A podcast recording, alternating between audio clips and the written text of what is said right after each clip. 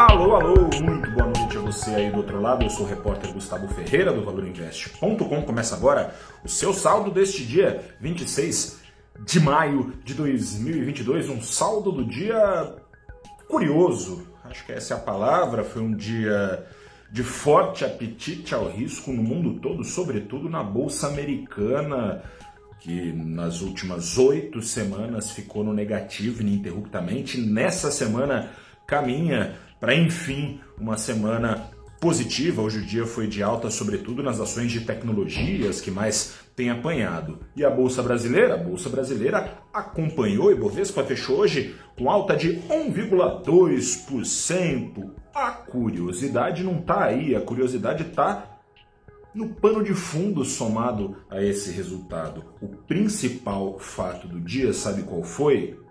A queda do PIB dos Estados Unidos no primeiro trimestre deste ano ter sido ainda maior do que se pensava, foi de 1,5%, a média do mercado esperava 1,3% de recuo. Qual o mistério? Por que foi bem recebido esse número?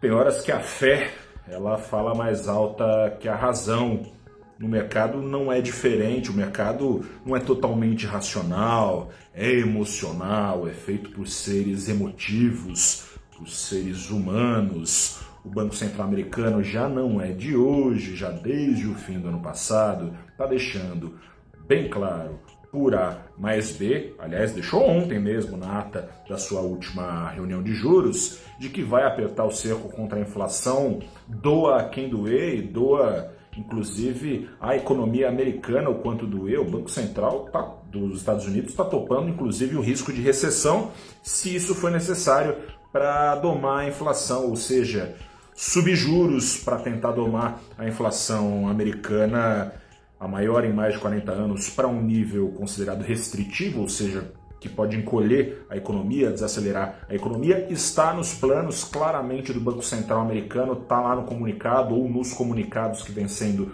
divulgados, cada um deles sempre com maior severidade, esse plano sendo demonstrado. O mesmo vale para as declarações dos dirigentes do Fed, o Federal Reserve Banco Central Americano. Mas, dito isso tudo, o PIB americano pior do que a encomenda fez prevalecer a tese de que, assim sendo, a economia americana fraquejando, o Fed pode repensar a sua tamanha sede ao pote com juros para controlar a inflação.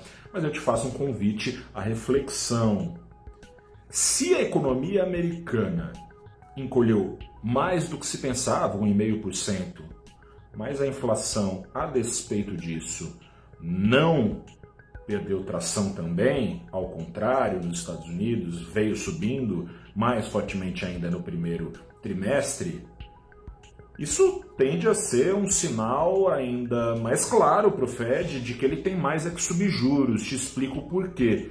Ora, se a economia enfraquece, tenderia a inflação também a perder força. Mas, se não perdeu, é porque os produtores, os fazedores de preço estão subindo seus preços a despeito de uma demanda mais fraca, a despeito de uma economia que está por si só perdendo força, teve os efeitos aí da Omicron, né? enfim, problemas com a guerra, problemas lá na China também.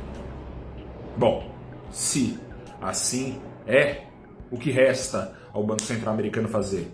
Subir juros, com força suficiente para fazer os fazedores de preço mudarem as suas expectativas, ou seja, acreditar que lá na frente a inflação estará mais fraca e assim tornar autorrealizável essa inflação mais fraca e não a expectativa de inflação mais forte com que tem se lidado na economia real americana. Seja como for, a fé move montanhas em meio às especulações de juros americanos perdendo incentivos para subir tão fortemente quanto se tem dito que subirão é, nos comunicados do Fed. Com isso, o dólar aqui no Brasil pôde ceder mais livremente à pressão forte de entrada de capitais aqui no Brasil por causa do rally de commodities e o preço do dólar caiu e caiu bem hoje 1,2% aos R$ 4,76. Boa noite a você, um grande abraço. Amanhã a gente fala mais. Tchau.